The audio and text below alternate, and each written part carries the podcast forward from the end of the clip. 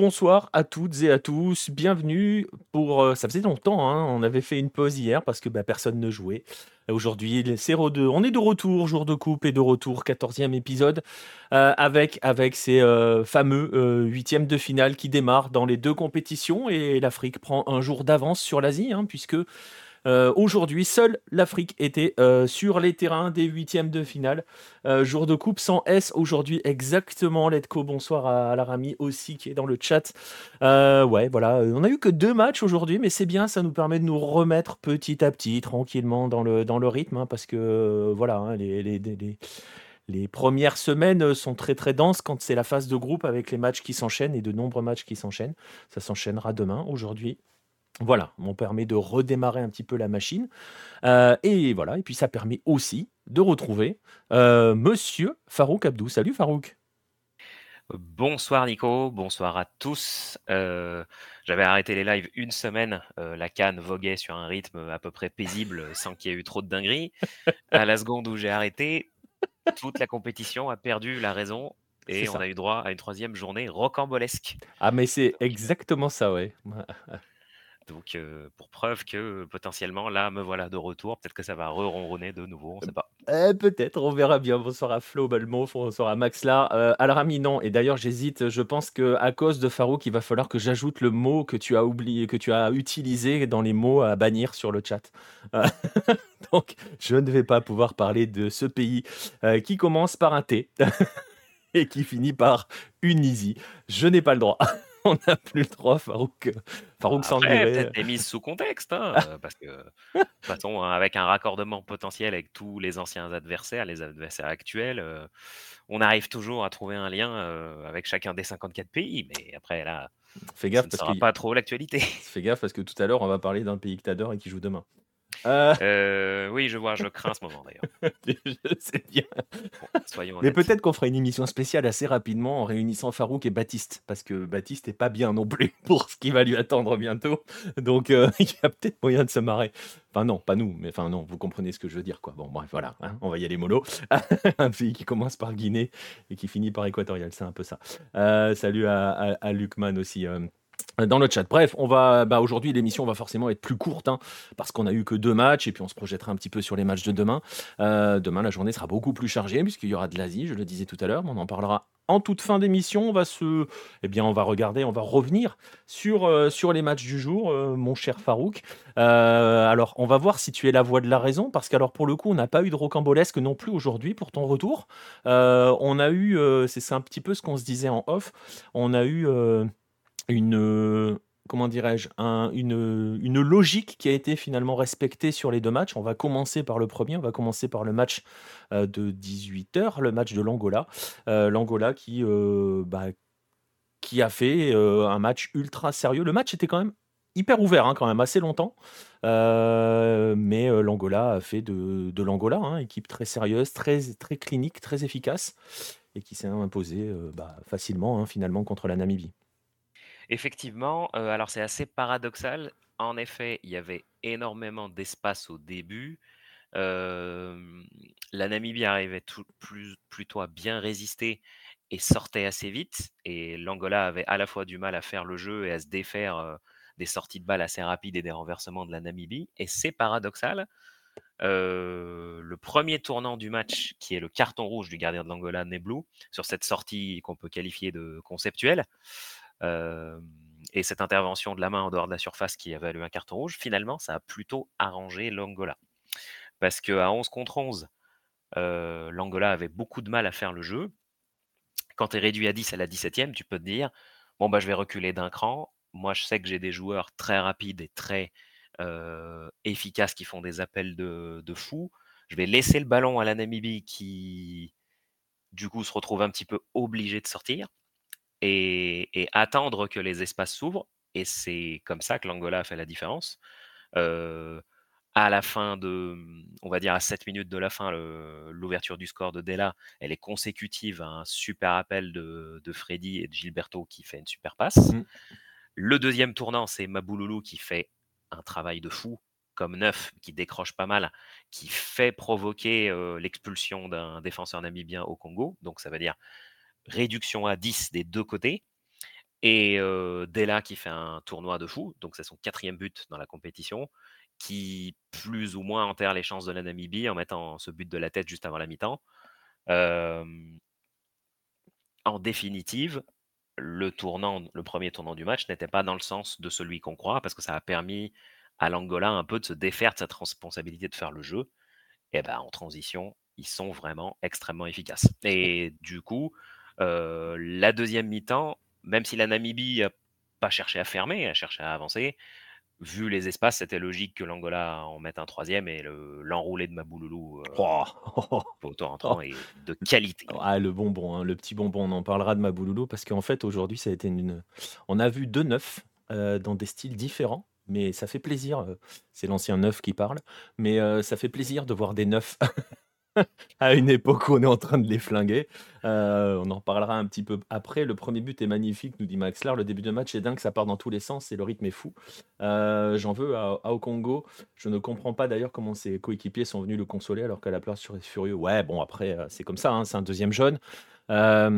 C'est un deuxième jaune parce que c'est vrai aussi qu'il y a, y a, tout, tout, cet enchaînement qui fait quand même très très mal aux têtes côté, euh, euh, côté Namibie parce qu'en fait il y a, il y a quoi? Il y a 5 minutes à peu près où le match, euh, le match leur échappe total, c'est-à-dire qu'il y a l'ouverture du score, tu l'as dit, il y a le rouge et il y a le deuxième but direct quasiment derrière. Donc c'est vrai que pour le coup, là c'était fini. Là, le match était, fini. complètement tué. Mais, mais, mais c'est vrai que ce que tu dis sur la notion de, de, de, difficulté entre guillemets à devoir faire le jeu. C'est peut-être ce qui explique aussi le fait que le match était extrêmement ouvert euh, jusqu'à cette exclusion avec euh, un Angola qui, qui attaque très fort mais qui laisse des espaces très forts aussi quoi. Bah en fait, euh, honnêtement, si c'était resté dans la config du début, je suis pas sûr qu'ils s'en sortiraient aussi bien parce que ils arrivaient à la fois pas à vraiment bien percer et puis tu vois qu'ils ont des qualités bah, que ce soit Freddy, que ce soit Gilberto, que ce soit Gelson Della ou Mabouloulou, bah, ils ont besoin d'espace. Et là, la Namibie leur enfermait et allait chercher les espaces dans leur dos et y arrivait bien. si on était resté dans la config 11 contre 11, je pense qu'ils auraient beaucoup plus galéré. et c'est un peu ça qui a changé le match. Alors certes, honnêtement, je connais pas trop le niveau du deuxième gardien par rapport au à celui qui s'est fait expulser, est-ce que ce sera vraiment handicapant pour eux pour le match d'après? C'est difficile à dire. Ouais, difficile, hein, je ouais, je sais pas. Après après on en parlera tout à l'heure, mais ils vont être justement dans une config qui vont kiffer, euh, au prochain match, les, euh, les Angolais en quart de finale. Euh, on va saluer, on va saluer, Arklun, on va saluer Asbeber qui est là. Mais David qui vienne le consoler parce que ça reste une équipe qui n'a pas le choix que d'en être une. Oui, oui, bien sûr, on est, on est complètement d'accord. Mais après, pour autant, la Namibie s'est pas effondrée, a joué en deuxième mi-temps. Peter Chaloile, dont on avait parlé, qui est l'attaquant des Sundowns, qui fait plutôt une bonne compète, même s'il marque pas. Ils ont plutôt, enfin, ils se sont pas refermés derrière en se disant bon, ben, on va éviter de prendre une valise. C'était leur première présence en huitième après la première victoire de leur histoire au tout début, ils ont plutôt bien profité du truc. Euh, c'était un, cran trop haut pour eux, mais pour autant, ils n'ont pas. Ouais. Ce qu'ils ont montré n'était pas honteux du tout. Ouais, comme tu le dis, ils ont profité de leur huitième de finale. Bon, Chalou Lillet, je pense qu'il a un peu forcé, hein, il voulait son but quand même. Hein. Mais il y a quelques situations bah, où tu sens qu'il force hein, le bonhomme. Oui, oui, mais c'était une c'était un moment du match où tu sais que c'est un petit peu fini. Tu vois que les intentions sont un petit peu éparpillées et puis même l'Angola commence un petit peu à gérer. pour autant, ils vont rentrer.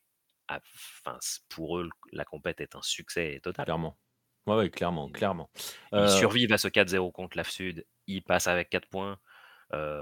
ils ont, pour la première fois, vu ce que ça donnait de jouer un tour à élimination directe pour un pays qui est vraiment classé très loin au classement FIFA et avec un vécu honnêtement qui était assez faible. Ils repartent, je pense, bah, hyper satisfaits de, de leurs quatre matchs. Et la grande question pour la Namibie va être euh, justement l'après, de gérer maintenant cette expérience-là, euh, d'assurer une continuité. Euh, on sait que c'est compliqué hein, dans nos régions du monde, hein, la, notion de continuité. bon, on n'a aucune info là-dessus, on n'en sait rien. mais bah ils ont de quoi s'appuyer, quoi, quand même. Bah, c'est bien de déjà d'avoir mis alors il a un passé de joueur en Allemagne, Ouais. Collins Benjamin. Il était arrivé, donc en fait, il avait commencé, comme international namibien après les qualifs, à la coupe du monde 98. Je le sais parce que parce que la Namibie avait affronté un un pays que je connais bien pour les qualifs de du mondial 98. On avait Il dit qu'on n'en parlait pas, hein. Non, non, mais si, si, bah, si, si, donc c'était Tunisie-Namibie, donc en 1997. Heu, donc c'est quelqu'un qui a un vécu, un héritage de sa sélection. Ah bah, il se trouve que la continuité, il va falloir l'évaluer puisque, le meilleur moyen d'évaluer leur progrès et leur manière de monter en maturité après cette CAN, c'est de voir comment ils vont s'en sortir dans leur poule, de qualif à la coupe du monde 2026 où ils sont notamment avec, la Tunisie et la Guinée équatoriale. Incroyable, le trio de l'enfer le duo de l'enfer pour toi, hein. donc je serai placé très près pour voir leur progrès et leur montée en maturité. Exactement, on va saluer Gringo, Francky, heu, on va heu, Pierre qui nous parle de foot colombien pendant une émission Afrique, heu, voilà, c'est bien, c'est Pierre. Bizarrement, il nous parle pas de l'OM ce soir. On va saluer Mafoi, hein, je parlais de l'OM, Mafoi n'est jamais loin. Voilà, l'Angola et sa jeune colonie du du Petro Luanda et de Primeiro de Agosto et surtout aussi, parce qu'il faut en parler quand même de cet Angola, on en a déjà parlé, il y a aussi je parlais à l'instant de continuité du côté de la Namibie, il y a une vraie continuité aussi du côté de l'Angola puisque le sélectionneur, il est là depuis les équipes de jeunes. Donc heu, il y a ce je vais pas dire que c'est, heu, du Félix Sanchez à l'époque du Qatar, mais en fait, il y a cette continuité. Les jeunes générations, il les connaît et puis, heu, voilà, il connaît il connaît comment fonctionnent ces sélections-là, il connaît on va dire le le le paysage, le décor, le décorum, global, autour de la des sélections angolaises et puis il a construit son équipe au fur et à mesure, en fait et on voit que ça marche, forcément. Bah, il y a plutôt un décalage, entre ce travail de fond, qui a plutôt été efficace et qui permet donc à l'Angola d'intégrer quarts de la CAN pour la troisième fois de son histoire et le reste, de l'actualité du foot angolais. Parce que du coup, même si de temps en temps, mais là c'est plutôt, avec des moyens financiers importants, le Petro Atlético va Mmh. loin en Champions League. Là récemment, le bad buzz, ça avait été le fait qu'il soit sortis de la l'African Football League parce qu'ils étaient su suspendus localement pour, si je dis pas de bêtises, des matchs arrangés ou des ou des corruptions d'arbitres, donc ça faisait quand même un bad buzz. Le fait qu'après ce truc, tu aies la sélection qui qui donne de bons résultats, qui domine une poule qu'ils étaient pas censés du tout dominer.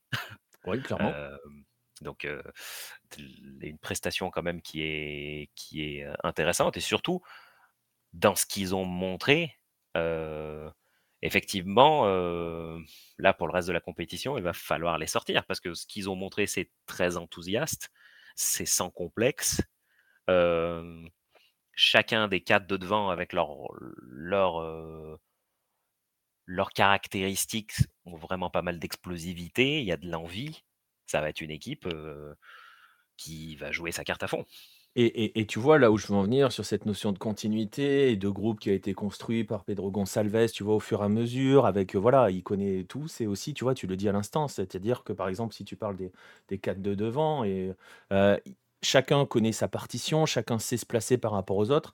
On dit parfois qu'il y a des sélections qui jouent comme des clubs, heu, ça joue quasiment comme un club, hein, cette, heu, cette sélection tellement chacun sait ce qui est enfin, chacun, connaît l'autre, enfin, ils se connaissent parfaitement. On le voit, c'est huilé, quoi. C'est parfaitement huilé ce qu'ils font. Oui, aucun n'a plus ou moins essayé de de tirer la couverture à lui. Je trouvais intéressant la manière avec lesquelles, heu, Freddy et heu, Gelson Della se projetaient.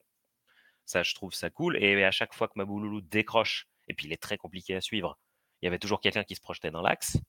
Bon, Gilberto, manière de ballon qui a peut-être tendance un peu à pas la lâcher au bon moment, mais quand tu vois la passe sur le premier but, il te prouve qu'il sait la lâcher au bon moment. Oui. Donc c'est oui, effectivement, c'est une c'est une équipe où chacun connaît son taf et le fait plutôt bien. Et c'est là où tu tu vois, par exemple, sur le premier but et c'est là où c'est intéressant aussi, on va parler de Mabouloulou dans un instant, mais heu, il y a aussi ce côté, heu, quand je parle de parfaitement huilé, moi ce que je trouve assez, heu, assez hyper intéressant avec cet Angola aussi, c'est, les déplacements sans ballon. Tu parles de ce quatuor là, heu, bah, justement sur le premier but, il y a l'appel. Alors la passe elle est magnifique, mais il y a l'appel qui est déclenché entre les enfin tu vois dans l'espace. Enfin voilà, c'est, tout est tout est parfaitement coordonné, les mecs se déplacent dans tous les sens. Je suis d'accord, ils sont ils sont pénibles, hein, ils sont ils sont pénibles à jouer, hein, mais pas dans le mauvais sens du terme. Ils sont pénibles parce qu'il faut les il faut les bloquer les bonhommes, Ouais, c'est haute intensité, c'est haute Ouais, intensité. Et le l'illustration en est, c'est que, heu, le moment où le match un peu bascule, heu, du début de poule contre l'Algérie, c'est au moment où l'Algérie baisse de rythme et a beaucoup de mal à suivre mmh, ces appels multiples. Et dans la physionomie, quand on a vu la deuxième mi-temps où l'Angola prenait la main, c'est aussi parce que dans l'intensité, ils imprimaient un plus fort rythme et ils faisaient mal, avec cette répétition d'efforts bien coordonnée et oui, il faut une caisse physique, conséquente pour ouais. pouvoir tenir le choc. Exactement, bah, justement, la caisse physique. Alors, on parle tu sais quoi? On parlera de Mabouloulou après parce que je disais tout à l'heure, j'étais content de voir des vrais neufs, heu, dans des dans des rôles différents, mais on en parlera aussi parce qu'il va falloir forcément parler d'Osimhen à propos du deuxième match. Je pense qu'on est obligé de passer par la case Osimhen vu, heu, vu la prestation du bonhomme. C'est oui, voilà. On va on va on va on va enchaîner avec justement ce deuxième match, ce match du Nigeria qui a battu le Cameroun.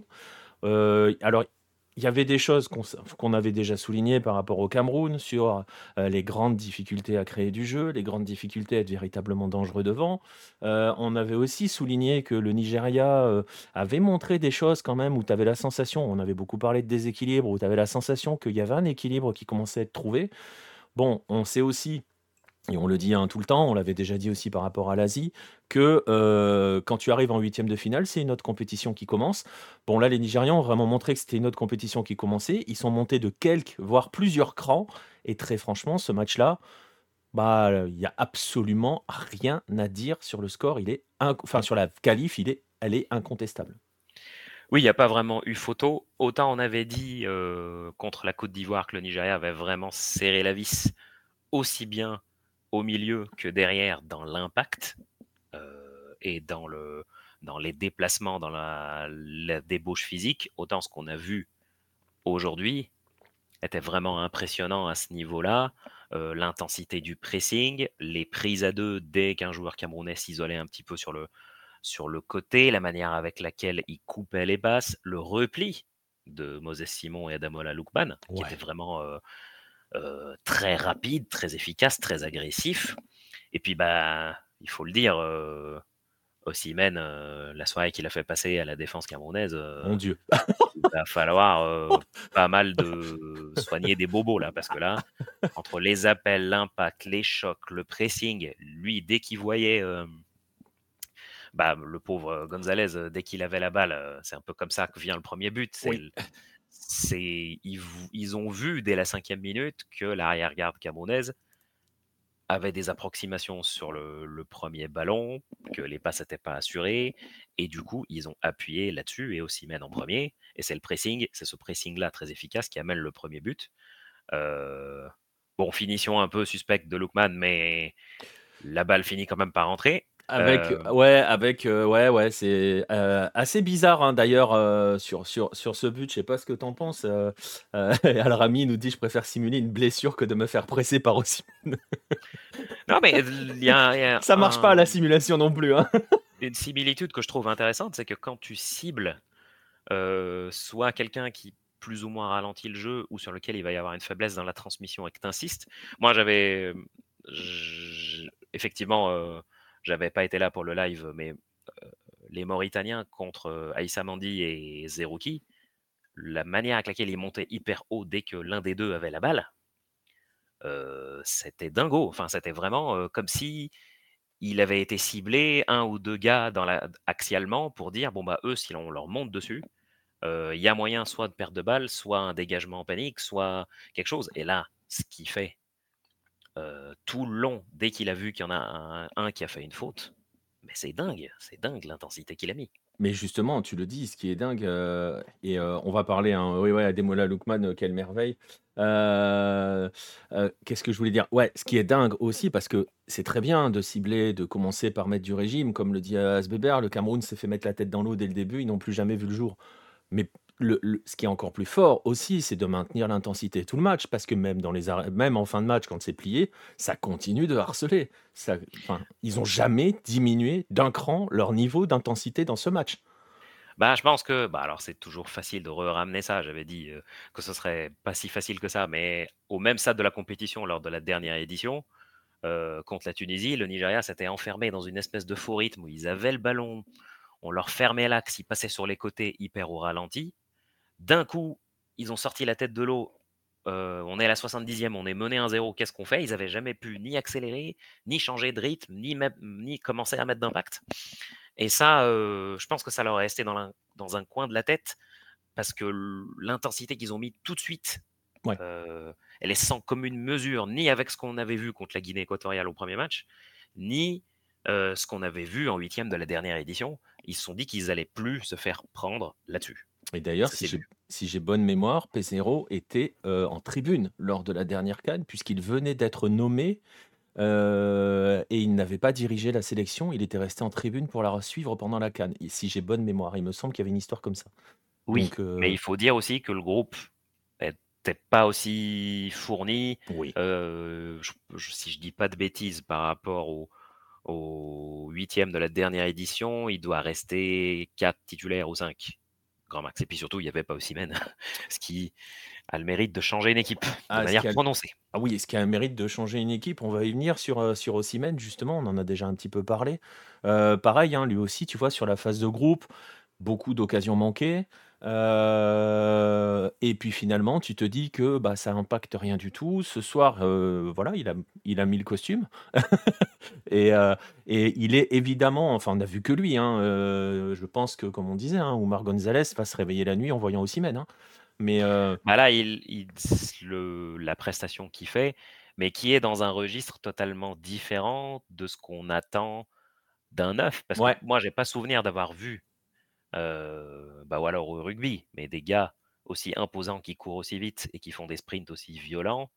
il faut que je me gratte la tête pour retrouver une prestation qui allie ça sur plusieurs courses, sur une dizaine, douzaine d'actions sur un match pareil. C'est c'est incroyable le nombre de ballons qu'il a fait bonifier, la manière avec laquelle il était décisif sur le but et en plus il a la lucidité de la décaler.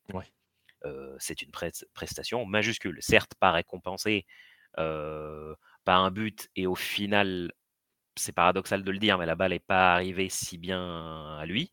Il n'a pas, tant il a pas véritablement d'occasion. hein.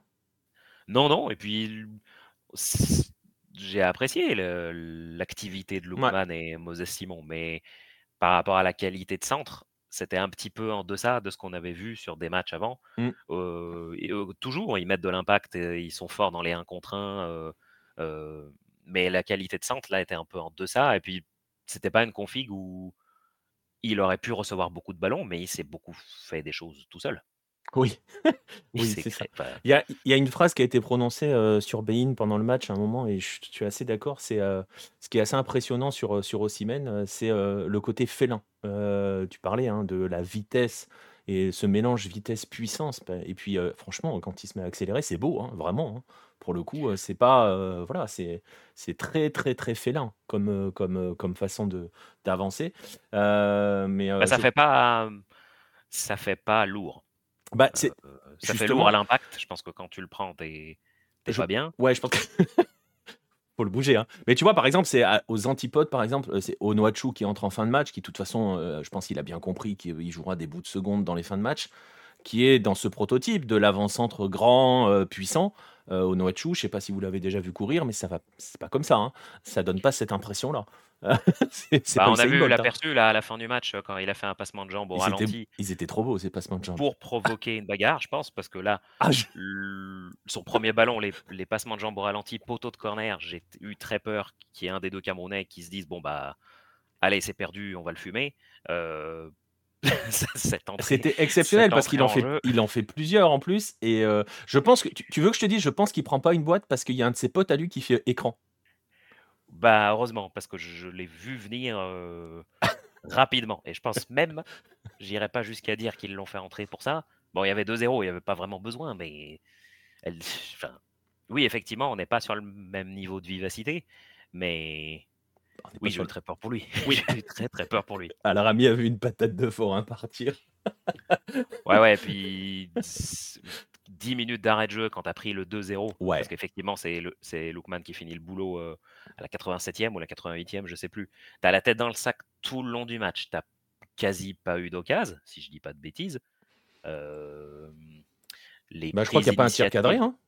Non et puis les prises d'initiative que j'ai vues de Toko Ekambi c'est dommage parce que Toko Ekambi, il en a une en première mi-temps et il doit la décaler et puis au lieu de ça, il s'enferme dans une espèce de crochet intérieur, double crochet intérieur qui qu'il fallait vraiment faire autre chose de ça. Eux eux aussi, ils vont sortir d'un match où ils vont se dire, «Est-ce qu'on est-ce a eu une balle exploitable, quoi?»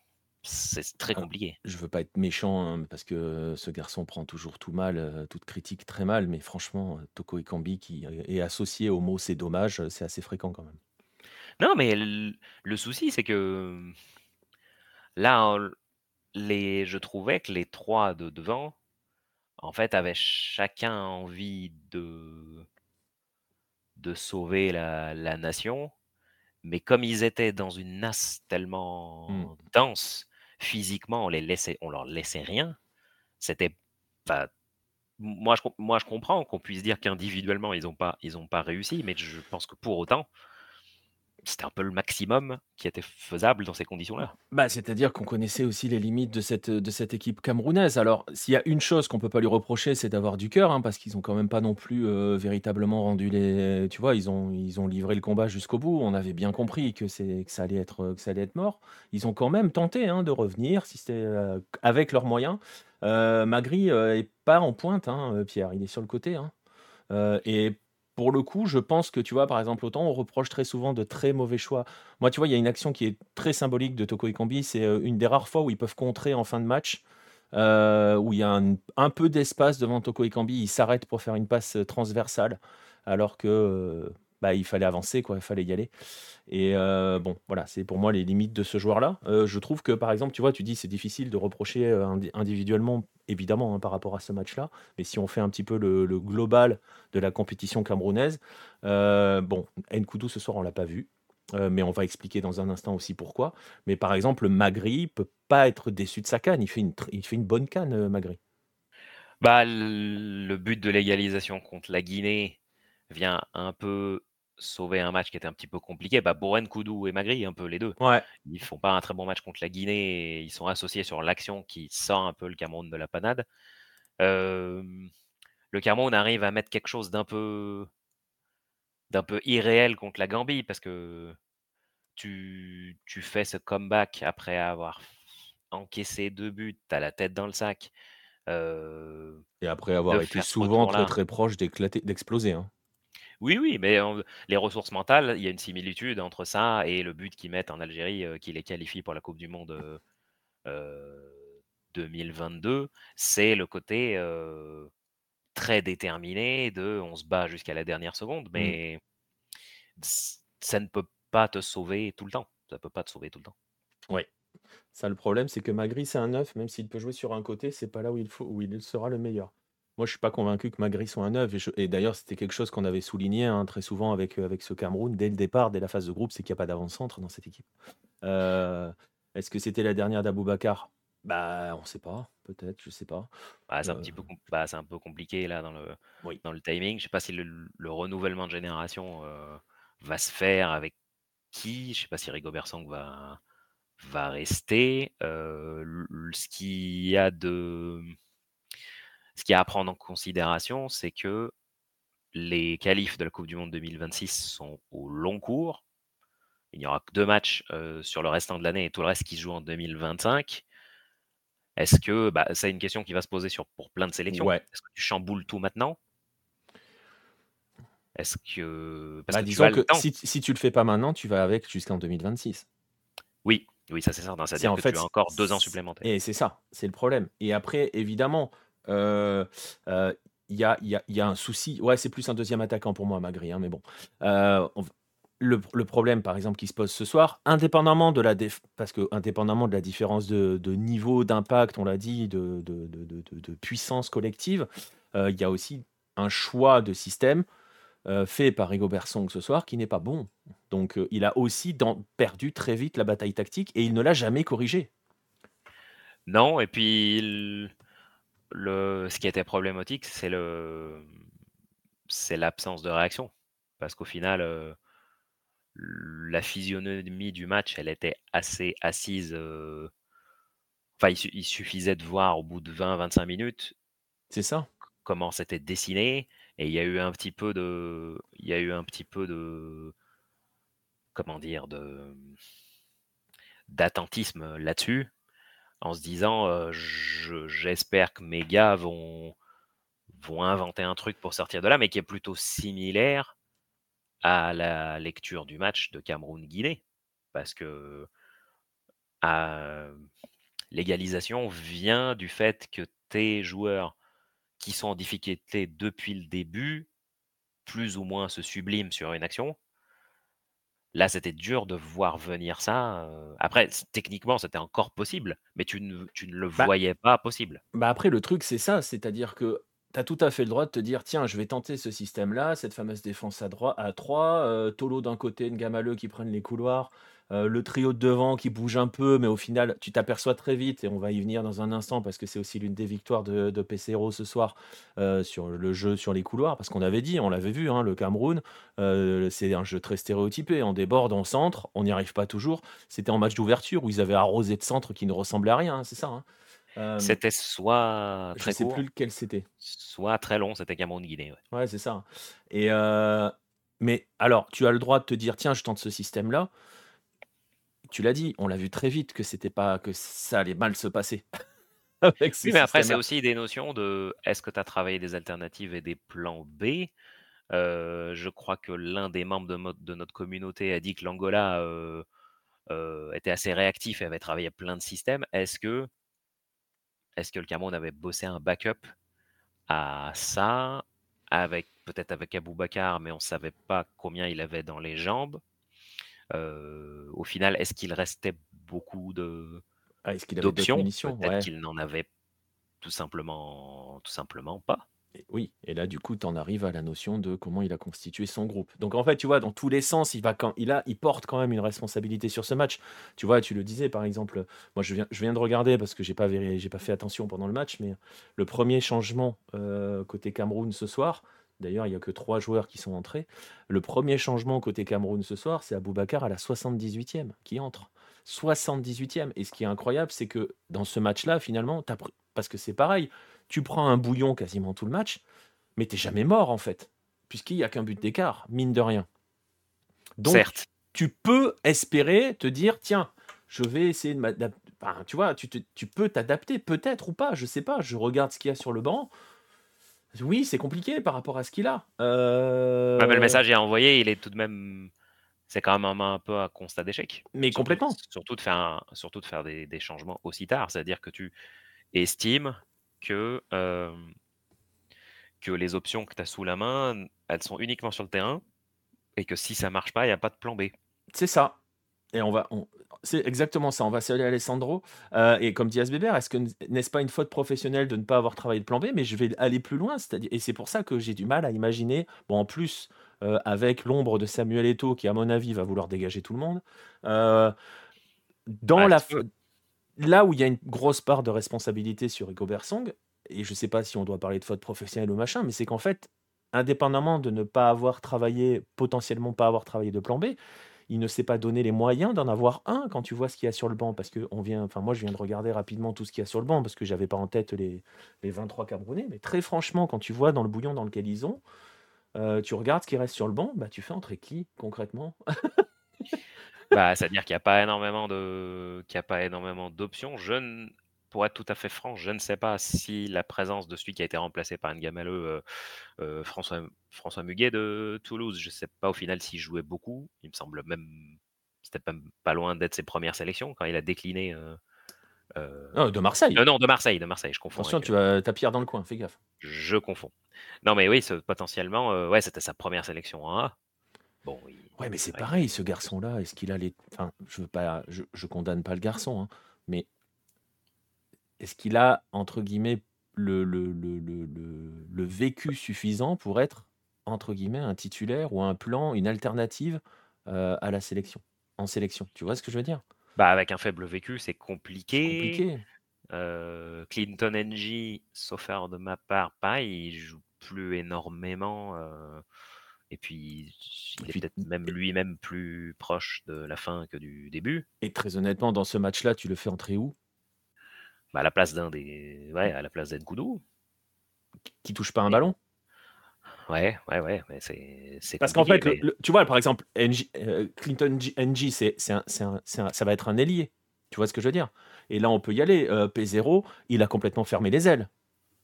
Parce que, tu l'as dit tout à l'heure, il y a le travail de Simone, il y a le travail de Lookman dans le replacement. Les ailes sont complètement fermées pour le Cameroun. Et comme ils n'ont rien au cœur du jeu, parce que ce qu'on avait dit aussi, c'est que, un, ils n'avaient pas de 9, deux, ils n'avaient pas de 10, ça devient compliqué, du coup, de développer quelque chose. Donc tu peux pas bah, remplacer un ailier qui est englué par un ailier en te disant bah lui il sera pas englué. Bah oui, mais du coup euh, le Nigeria a l'un des deux et ne s'embarrasse pas. Donc mais en fait c'est surtout le Nigeria, lui il a un 9. Peut-être que dans l'animation axiale, le Nigeria c'est un peu sa limite.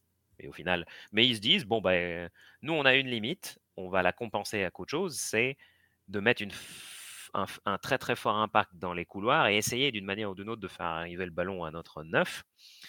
Là, le, ce qu'aurait pu se dire le Cameroun, c'est que on n'a pas de neuf et pas d'animation axiale. À la limite, il faut qu'on fasse en sorte que nos gars qui courent vite sur les côtés puissent avoir des 1 contre 1 facilement. Donc ça veut dire que tu pouvais densifier derrière, mais est-ce que tu l'as travaillé? Est-ce que tu as travaillé l'intensité? C'est surtout, c'est surtout dans l'intensité et dans le rythme, parce que là, indépendamment de la tactique et qui sont les 11 sur le terrain, là, c'était. Il y avait deux crans d'écart en termes d'intensité et de violence dans l'impact. Complètement. Et ça, est-ce que, est-ce que les matchs de qualif 2026 que tu as fait te préparaient à ça? Est-ce que les matchs de qualif. non, est-ce que les matchs de préparation te préparaient à ça? Il y a beaucoup de sélections ce, n'est pas spécifique au Cameroun, mais il y a beaucoup de sélections qui jouent dans un faux rythme tout leur match de préparation, leur match de qualif, et qui découvrent d'un coup à la Cannes un niveau d'intensité qu'ils n'ont pas préparé. Le Cameroun n'est pas le seul à, pas le seul à ça. Ouais. Bah, le Cameroun d'ailleurs qui n'a fait qu'un seul match hein, de prépa contre la Zambie. Euh, mais tu peux en faire même 6. Oui, oui, oui. Ah non, Moi, tu es habitué à jouer euh, pépère, et il y a beaucoup de sélections dans les 24 qui sont dans ce cas-là. Le jour où tu te retrouves face à quelqu'un qui t'envoie un rythme de fou, eh ben, ça te sort de ta zone de confort. Et, mais c'est juste que toi, tu as choisi de pas te préparer comme ça. Mais ce qui est, euh, tu vois, ce qui est du coup aussi de la responsabilité du staff de ne pas imposer cette, euh, cette nécessité de, de toujours être à haut régime. Parce que tu l'as dit, ça se travaille, ça se travaille sur la continuité. Donc c'est aussi compliqué. Il y a, tu vois, c'est pour ça que j'ai du mal à imaginer, indépendamment de tout ce qu'on pourra dire avec Samuel Eto'o et la fédération, un Gringo qui nous dit gère la fédération comme du n'importe quoi. Euh, voilà, il y a le problème Samuel Eto'o, hein, ça, ça c'est une certitude. je le disais l'autre soir, hein, Samuel Eto'o au Cameroun, c'est et ce que Riquelme est à Boca, hein, une ombre extrêmement pesante trop pesante, je pense. Mais pour certains joueurs, après, peut-être que d'autres arriveront à vivre là-dessus. Mais, mais pour l'instant. Oui, mais du coup, c'est difficile de trouver un technicien qui va accepter ça. déjà, d'une part, qu'il soit un haut niveau de compétence et un haut niveau connaisseur de l'Afrique et qui va accepter cette. Oui. Je sais pas si on peut dire tutelle, mais peut-être limite un peu. c'est très compliqué, ça réduit beaucoup les options.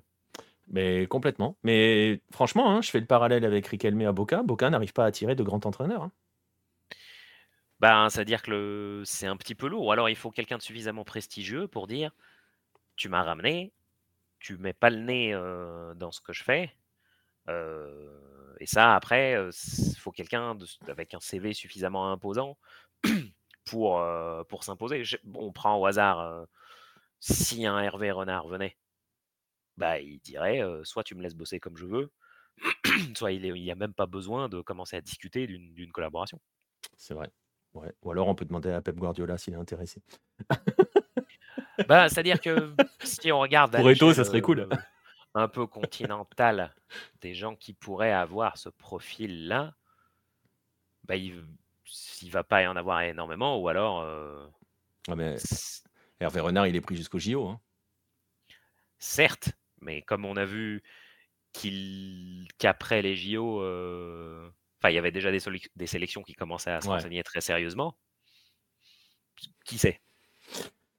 Peut-être, mais bon, voilà, en tout cas, heu, voilà, on a vu on a vu les limites de ce Cameroun-là. On a vu cette montée en puissance, heu, nigériane parce que pour le coup, heu, il y a vraiment, vraiment une vraie montée en puissance de cette équipe-là. Ça ça a retranspiré ce soir. Je vous montre le tableau, de cette CAN, heu, qui est pas actualisé avec les résultats de ce soir, mais vous arriverez à comprendre très facilement qu'on est par on connaît le 1er quart de finale, justement entre le Nigeria et l'Angola et ça me permet, tu vois, on va pouvoir sauf si tu as d'autres éléments, hein, sur, heu, sur le match de ce soir, mais je pense qu'on a bien fait le Je tour. pense qu'on a fait le tour. Ouais, heu, on parlait d'intensité, heu, de très haute intensité, et d'un Angola qui va se retrouver dans la situation qu'il aime, c'est-à-dire ne pas avoir forcément besoin, de devoir faire le jeu et tout.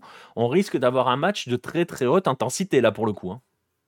Bah, après, le truc, c'est qu'on a vu que l'Angola était un peu déstabilisé quand, heu, quand une équipe, heu, les bousculait. Hem, là, ils vont devoir être confrontés à, un pressing tout terrain. On a vu, bah, en fait, la ce qui mène au carton rouge du gardien angolais, c'est surtout une erreur, individuelle, de la défense Oui. centrale. Osimhen, il va Oui. il va aller les chercher, il va faire en sorte que ce cette chose se réédite. Oui, c'est vrai que oui, c'est vrai. En plus, cette erreur avait n'était pas consécutive à un pressing hyper intensif de de la Namibie, hein, mais Mmh, bah, heu, non, il lui oui. redonne il redonne la balle à Museu, heu, dans les pieds Oui. et c'est qui était plus plus ou moins une bénédiction. Moi, là-dessus, autant ça va être un test intéressant de voir comment les 2 axiaux, heu, et Gilberto et Mabouloulou, comment est-ce qu'ils peuvent se dépêtrer de cette intensité-là, autant ça va être intéressant. Autant à mon sens, c'est la manière avec laquelle l'arrière-garde angolaise va se défaire d'Osimhen qui fait que le Nigeria est sans grand doute favori de ce quart, même si on va avoir droit, comme tu le dis, à un match, je pense, intéressant. Ouais, ça devrait être assez intéressant. On va noter quand même que sur ce match-là, heu, Nebelou ne sera pas là forcément après son rouge. On je sais pas si tu as eu le temps de voir des news là-dessus. Je sais pas si Nouabali sera remis, heu, parce que ça avait l'air assez sérieux quand même, heu, sa J'ai pas blessure. vu. J'ai pas vu passer. Donc heu, ouais, c'est un peu tôt, hein, on a démarré tout de suite. Heu, Zlatan qui nous dit: «Onana, il est venu pourquoi?» c'est une très bonne question. On pourra parler aussi de la gestion du cas Onana, par exemple, Oui, dans la ce qui s'est faite sereinement, somme toute, sans sans heurts, sans sans conflit. Non, mais c'est ça, c'est aussi rigolo parce que tu vois, au final, Onana, ils ont accepté qu'il fasse le match avec Manchester, qu'il prenne l'avion au dernier moment. On savait qu'il jouerait pas le 1er match, enfin, ça serait compliqué. En plus, il y a eu les retards et tout machin. Hem et au final, Rigobert Song ne l'a pas fait jouer sur les derniers matchs. Il le fait jouer au match 2, si j'ai bonne mémoire, mais après, il joue Oui. plus. Après, il joue plus. Donc heu, il y a des questions à se poser quand même dans cette histoire. Qui a accepté véritablement l'histoire Onana? Heu, tu vois ce que je veux dire? Est-ce que c'est la fédé qui a accepté l'histoire avec Onana? Ah, mais c'est surtout que ça fait 2 compètes d'affilée que c'est un cas Oui. qui pollue les à côté, heu, qui fait des polémiques, qui attire les médias pour de mauvaises raisons, qui, on va dire, entre guillemets, «met une ambiance, heu, pas très sereine dans le groupe», heu, que ça se réédite une 2e édition d'affilée, enfin, après la coupe du monde 2022 que ça recommence là, c'est tu tu là aussi, tu te rajoutes des problèmes là où il y en a pas. C'est quand même c'est quand même fâcheux, quoi. C'est ça, c'est ça. Donc heu, bon, ça va être, heu, compliqué de rebondir. Après, ça reste le Cameroun, heu, on connaît. Ils s'appellent pas les lions indomptables pour rien. Pour le coup, eux, leur, leur, heu, leur surnom, heu, montre qu'ils ont une capacité de résilience malgré tout ce qui existe autour, malgré tout ce qui est mal fait autour. Ils sont quand même toujours présents. On va suivre les mois à venir parce que ça va être très intéressant. On va se projeter nous sur, heu, voilà, on a ce quart qui arrive avec Nigeria-Angola, mais on en parlera quand on sera à la veille du match, un petit peu plus en détail. Surtout qu'on aura plus d'infos, hein, justement, Heu, justement, heu heu, par rapport au à la blessure, heu, à la Bah, juste, blessure? heu, si je me permets juste Ouais. un petit mot, heu, Nico. Donc effectivement, ce qui sera plus ou moins à l'actualité pour le Cameroun, c'est les 2 matchs de qualif Ouais. en 2024 et c'est quand même pas simple parce qu'ils accueillent le Cap-Vert qui sort qui va sortir, heu, on va dire, heu, reboosté par sa CAN, quoi qu'il arrive et ils vont se déplacer en Angola qui va sortir, quoi qu'il arrive, reboosté de sa CAN également. Donc le Cameroun, heu, va avoir un menu Oui, heu, donc ça veut dire ça veut assez ouais. ç ça veut dire qu'il va falloir prendre des décisions très vite si tu veux changer quelque chose. Oui, parce que les ces 2 matchs-là sont en juin, donc il faut pas perdre de temps. Ouais, voilà, bref, voilà. Onana, il a pas un match plus que compliqué face au Sénégal? Heu, oui, mais c'est le Sénégal. Non, mais il y a pas que ça, Mais c'est tout l'ensemble. heu, En fait, je pense je que viens, je viens pas, je joue contre Bah oui. Tottenham, j'arrive la veille j'arrive la veille et puis surtout, j'arrive pas la veille directement parce qu'il y a en plus, heu, des conditions climatiques qui font que je finis en bus. J'arrive 2 heures avant le coup d'envoi, je joue pas. En fait, c'est rajouter, rajouter, rajouter des trucs qui qui déstabilisent et tu parles d'autre chose que du match. Et et et qui en plus peuvent déstabiliser tes autres gardiens. C'est-à-dire qu'à la place de Ondoa, tu sais pas trop, quoi. Même si lui, au final, il fait il fait une bonne il fait une bonne CAN, hein.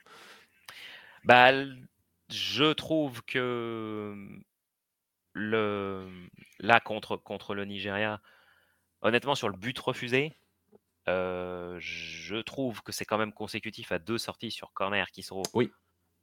assez, heu, hasardeuses. Alors effectivement, il était très avancé, ce qui a fait que c'était un hors-jeu. Mais pareil, la prise de balle, un petit peu bizarre sur le face à face raté de Lookman, enfin oui, il a tenu il a tenu le choc, mais il y a eu quelques actions un peu Oui, il a pas été il a pas été facteur X, c'est ouais. clair. Ouais, ouais, il a Ouais, pas été facteur X. Bon, après, on va pas repartir sur le hors-jeu parce que sur le Discord, on n'est pas d'accord. Mais, heu, je pense que le hors-jeu est sévère, mais, heu, voilà. C'est un hors-jeu à l'interprétation, je pense. Donc, heu et la question qu'on doit se poser, c'est est-ce qu'il tire avantage de cette position, Oui, Lookman? la réponse est pour oui. moi, la réponse est non, il y a personne. Il tire Oui, mais aucun c'est pas de sa avantage, il y a faute pas qu'il y a de personne. défense. Mais c'est pas de sa faute qu'il y a personne, mais Bah oui, mais lui du coup, il prend pas l'avan enfin, tu vois ce que je veux dire? Et en gros, tirer avantage de cette position de hors-jeu, c'est est-ce que le temps d'avance qu'il a sur le défenseur lui permet de marquer le but? Il a pas de temps d'avance, il y a aucun défenseur. Certes. C'est c'est juste par rapport à ça. Heu, parce qu'Osimhen, lui, fait, fait potentiellement alors ou alors tu regardes Osimhen et tu dis: «Il fait action de jeu», sauf que quand on voit le révélateur du VAR, heu, la ligne, elle est sur, elle est pas sur Osimhen, hein, elle est, elle est sur Lookman. Donc, bon. Ouais, mais c'est aussi la position un peu anormale qui fait qu'il y a un seul joueur sur la ligne et puis un gardien très avancé. C'est toujours des cas de figure ça. qui qui mettent un peu le désordre, mais Mais de bon, toute manière, ça n'a rien pas changé. Ça n'a pas changé la Ouais, physionomie. ça n'a rien changé. De toute façon, on avait vite compris que c'était réglé. Donc, on l'a dit, Nigeria-Angola, ça sera le 1er quart. Demain, on connaîtra le 2e. On va juste se projeter un petit peu sur les matchs de demain. On va être obligé d'aborder ta 2e équipe préférée, heu, la Guinée équatoriale qui va jouer contre la Guinée. Ce sera le match de 18:00, alors qu'à 21:00, il y aura un Égypte-RDC qui s'annonce aussi assez, heu, voire très, très intéressant. Heu, bah, 2 rencontres finalement, je sais comment dirais-je? Je sais pas si on peut dire que la 1re s'annonce très ouverte. Je sais pas ce que tu en penses? Heu, parce que très honnêtement, je sais que tu as du mal avec cette Guinée équatoriale. Moi, je la trouve extrêmement intelligente dans sa façon de gérer les matchs et alors, à contrario, je trouve que la Guinée est plus limitée. Bah, ce que je te propose, Nico, c'est qu'on évacue tout de suite, heu, le sujet Guinée équatoriale, comme ça, c'est fait. En plus, effectivement, je viens de redécouvrir qu'on les affronte en juin. Au Il en peut plus, possible, on les a joués peut 17 plus. fois en 3 ans, quoi. C'est bon, stop. Faites des Donc CAN tous les 4 effectivement ans, tu les verras moins. pour être tout à fait franc, ils ont du vécu, parce que du coup, ils ont fait quart lors de l'édition précédente. Ils ont plus que tenu tête au Nigeria. Ils ont failli, heu, sortir le tenant du le sortir le pays organisateur avec un upset, même, Oui. enfin, ce qui s'est Ah, passé l'a oui. heu, innommable. Je pense personnellement que ça va aller aux tirs au but, cette histoire. Ah, OK. ils vont emmener ça dans un bras de fer où la Guinée va s'embourber. Je ne sais pas dans quelle mesure cette mini grève à cause des primes, côté Guinée-Conakry, heu, est-ce que ça va pas un peu déstabiliser la préparation du match? Ouais, parce qu'ils se sont pas entraînés, hein, c'est ça, heu? Ouais, ils se sont pas entraînés, je crois que c'était un jour. Ouais, ouais, ouais, c'était c'était, heu, on est quel jour là? On est samedi, je crois que c'était jeudi qu'ils sont pas qu'ils se sont pas entraînés. C'est quand même même si ça a été rapidement réglé, c'est un petit soubresaut quand même un peu fâcheux. Heu, moi, j'ai en mémoire effectivement, il s'est excusé après, mais Agibou Camara qui après le match contre la Gambie bon, je l'adore, hein, mais la vidéo où il dit: «Ils sont nuls, la Gambie, ils sont trop nuls». Heu, ils ont défendu tout le match, donc déjà ça prouve qu'Agibou Camara a une tolérance, heu, assez basse face à une équipe dense qui met des coups, qui résiste, qui peut chercher la provoque. Bon là, il va être servi. Et bah, demain, il va ouais, je bah, j'ai hâte de voir, l'interview d'après-match d'Agibou Camara qui parle de la Guinée équatoriale parce que je pense que ça il va falloir, du self control pour les jouer ceux-là Oui. et c'est pour ça que je pense que ça va aller aux tirs au but. Et donc Al-Rami te suggère à l'image du Mali, Guinée équatoriale d'il y a 2 ans. Voilà. Ouais, je vois bien un scénario dans le genre. Et ben voilà et sinon le deuxième match donc 21:00 Égypte, RDC. Là pour le coup, heu, alors c'est pareil, on dit: «On va entrer on entre dans une nouvelle compétition». Bah, il va être temps pour l'Égypte d'y entrer véritablement dans la compétition parce que face à la RDC, on parlait tout à l'heure d'impact, heu, et et d'intensité. Heu, l'Égypte qui ronronne depuis le début de la compète, ils vont comprendre ce que c'est que l'impact et l'in et l'intensité là. Bah, en fait, heu, là ce qu'il y a de bien avec l'Égypte, c'est qu'avec le vécu qu'ils ont et le fait qu'ils se sont construits un storytelling, c'est-à-dire, Mmh. heu, effectivement, les critiques contre Mohamed Salah qui quitte le groupe pour un retour hypothétique en cas de demi, heu, a beaucoup fait parler, a beaucoup fait parler les anciens capitaines de sélection, a beaucoup fait parler les journalistes qui ont remis en cause le leadership, heu, qui ont renvoyé au on va dire, au chef de file des anciennes victoires, le différentiel de leadership là-dessus. Il y a un peu cette cette construction de se dire: «On va plutôt se débrouiller sans lui». Il y a ce côté, peut-être une nouvelle fois comme la l'ancienne édition, un deuxième gardien qui se révèle, parce que là, El Shenaoui est forfait pour le reste de la compétition. Donc peut-être qu'ils vont nous refaire le même coup que la CAN, heu, 2021 avec Gabaski qui qui avait été un héros, jusqu'aux séances de tirs au but, je crois en quart et en demi, si je dis pas de bêtises. Ils se sont réinventés un storytelling pour se remettre dans la compète et là, c'est un stade de la compétition qu'ils connaissent bien, en tant que groupe et je pense qu'ils vont être difficiles à sortir. Ça Ils peut être ça très ça peut être difficiles à ça sortir. peut être Gabaski d'ailleurs, demain, non? Potentiellement, ouais, si je dis pas de bêtises, il est dans le groupe. dans le groupe, hein? Alors est-ce qu'il est 2 ou 3? Heu, je me souviens plus qui c'est? Est-ce que c'est, hem, est-ce que c'est c'est Cherif El Kra El Ekrami le le 3e? Non, je pense pas, non, chez ça fait longtemps qu'il est parti, heu, mais Gabaski est dans le groupe, ouais. Ouais, ouais, il y a Gabaski, il y a Sobi et il y a, heu, Ahmed El Shenaoui. Ouais, El Shenaoui donc désormais forfait, pour le reste de la compétition et côté RDC, même si j'avais beaucoup aimé la manière avec laquelle ils ont tenu tête au Maroc et leur la façon avec laquelle ils se sont pas effondrés après le but de gag, heu, encaissé contre la Zambie, là, il va falloir une efficacité totale, parce que si tu ne gères pas bien tes temps forts, là, ça va être compliqué. Il faut absolument que devant, alors je sais pas s'ils vont rempiler sur la même config que contre, heu, que contre la Zambie, mais il faut une efficacité totale. Ouais. Aussi bien pour Kakuta dans la distrib oui. que, pour, hem alors j'ai beaucoup aimé Yoane Wissa. Oui. C'est un des meilleurs là sur le le début de compète. Ouais, disons que c'est un des plus déstabilisants dans cette attaque, hein. Oui, mais du coup, c'est, comment il s'appelle? J'ai le le nom sur le ah oui, il va falloir que Bakambu, Oui. heu, soit beaucoup plus efficace et transforme ses ses occasions. Parce que là, on rentre dans une phase d'élimination directe où la RDC attend clairement quelque chose de mieux que les autres éditions. Souvent, ça a été une déception.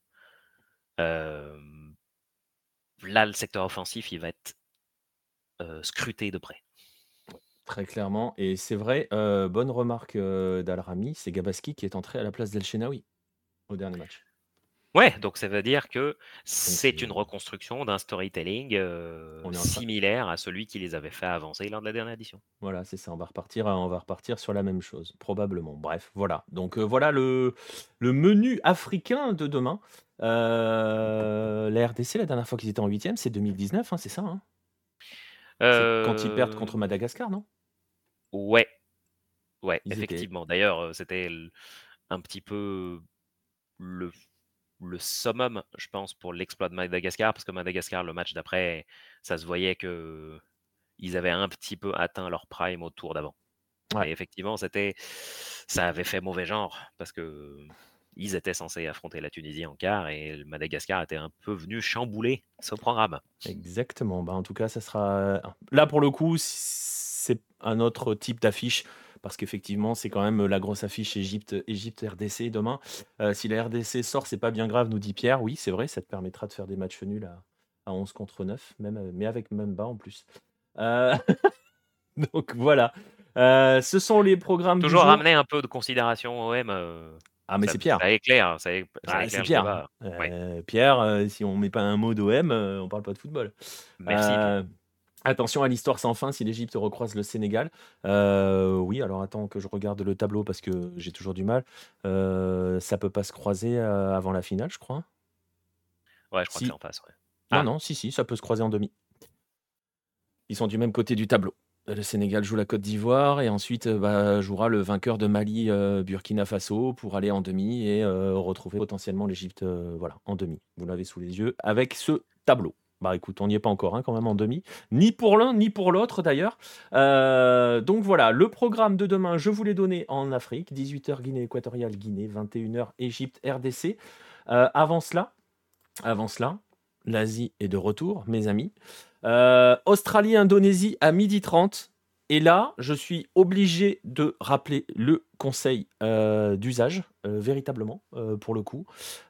Hyper important pour ce match-là, encore plus un dimanche. Ne mangez pas avant le match, vraiment, ne mangez vraiment pas avant Indonésie, heu, Australie, heu, parce que vous n'en verrez pas la fin sinon. Donc voilà, 12:30, Australie, Indonésie. Heu et heu, 17:00 Tadjikistan, Émirats arabes unis. Là, je pense que si vous avez fait votre sieste devant l'Australie, vous devriez vous devriez vous amuser un petit peu plus devant ce Tadjikistan, heu, Émirats arabes unis qui s'annonce beaucoup plus ouvert et beaucoup plus sympa. Un petit Océanico, Australie, Indonésie. Ouais, ouais, non mais bon, heu, voilà. Je préfère prévenir, on est on est on n'est pas là pour mentir aux gens, hein, dans cette émission, on ne vend pas du rêve. Heu, on connaît nos équipes donc heu, voilà, on connaît bien le truc.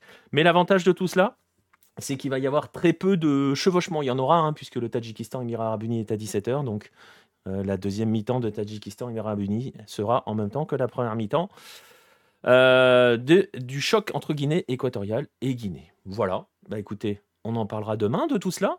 Heu, on va bah, je vais te remercier Farouk d'être revenu, pour ramener la raison sur cette CAN qui devenait totalement folle.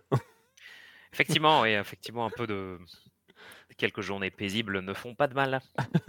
Oui, il faut faut faut calmer le jeu, faut calmer le jeu. Quoique on est on c'était bien aussi, hein, les scénarios totalement improbables, hein.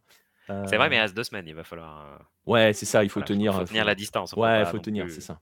avoir des dingueries chaque jour. Bah, c'est-à-dire que si tu mets tes cliffhangers dans les 5 premiers épisodes, heu, bah, à la fin, plouf, quoi.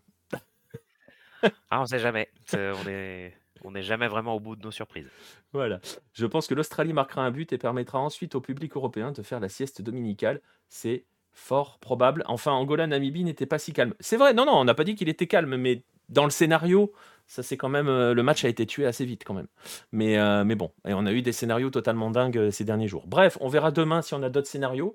Bah, l'occasion pour moi de remercier, de remercier tous ceux qui étaient présents dans le chat comme d'habitude. Merci à vous tous, Klaxon Irvine en sauveur, tout bien sûr Francky toujours, toujours, Klaxon Irvine et sa moustache. Non, pas de pré-olympico ce soir, déjà c'est commencé depuis un quart d'heure. Heu, sachez que le Paraguay, si vous voulez le savoir, s'est imposé face au Pérou et est très, très proche de la qualification.